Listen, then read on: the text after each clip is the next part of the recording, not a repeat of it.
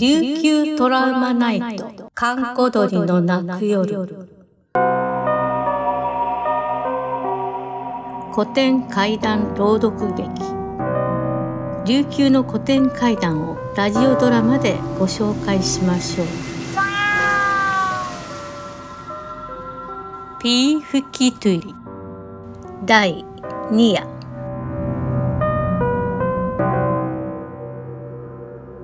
首里から石垣島に呼ばれた高名な仮眠中の女性は、島の味から王府転覆の相談を持ちかけられ、怖くなってその屋敷から逃げ出した。だがすぐに彼女は捕まり、そのまま牢獄へと閉じ込められてしまった。はあ、なんてことだろう。一刻も早く首里に戻って王にこのことを伝えなければ。はあ。でも体が痛い。息ができない。島のアジは彼女を真っ暗な牢獄に幽閉すると、毎日のようにやってきては彼女を痛めつけた。いいか。もう一度お前に尋ねる。その力を使って私が新しい王になれるよう、精神誠意助けると誓うならば、お前を今すぐここから出してやろう。だが、できないと申すなら、お前はいつまで経ってもこの場所から出ることはできない。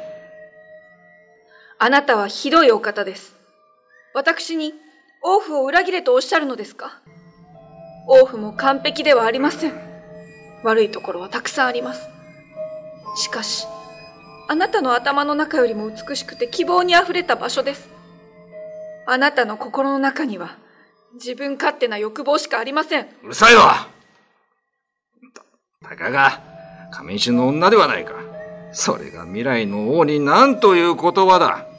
おい、監修お前の名前は何て言う？はい。私の名前は、ナーマツクドンです。よし、ナーマ。この女が言うことを聞くまで、食物を与えてはならん。わかったか？あ、はい。しかし、彼女はもうだいぶ衰弱してて、これ以上何かすると、あれお前も殺すぞ水も与えるな三日間断食させろ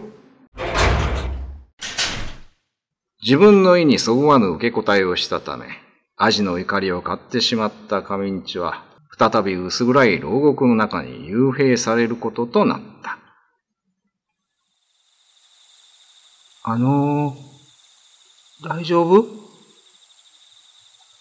もしよろしければ、私に水をくださいませんか？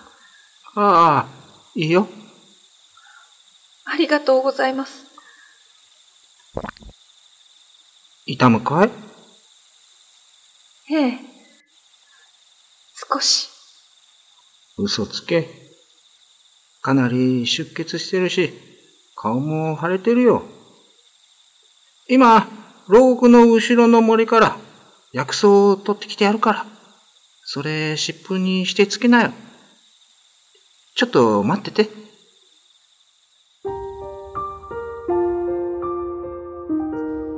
看守はそのまま牢獄を飛び出すと、たくさんの薬草を持って帰ってきた。それをすりつぶしてから、仮眠中の体に優しく塗ってやった。いつしか看守と仮眠中の間には友情が芽生え始めていた。ス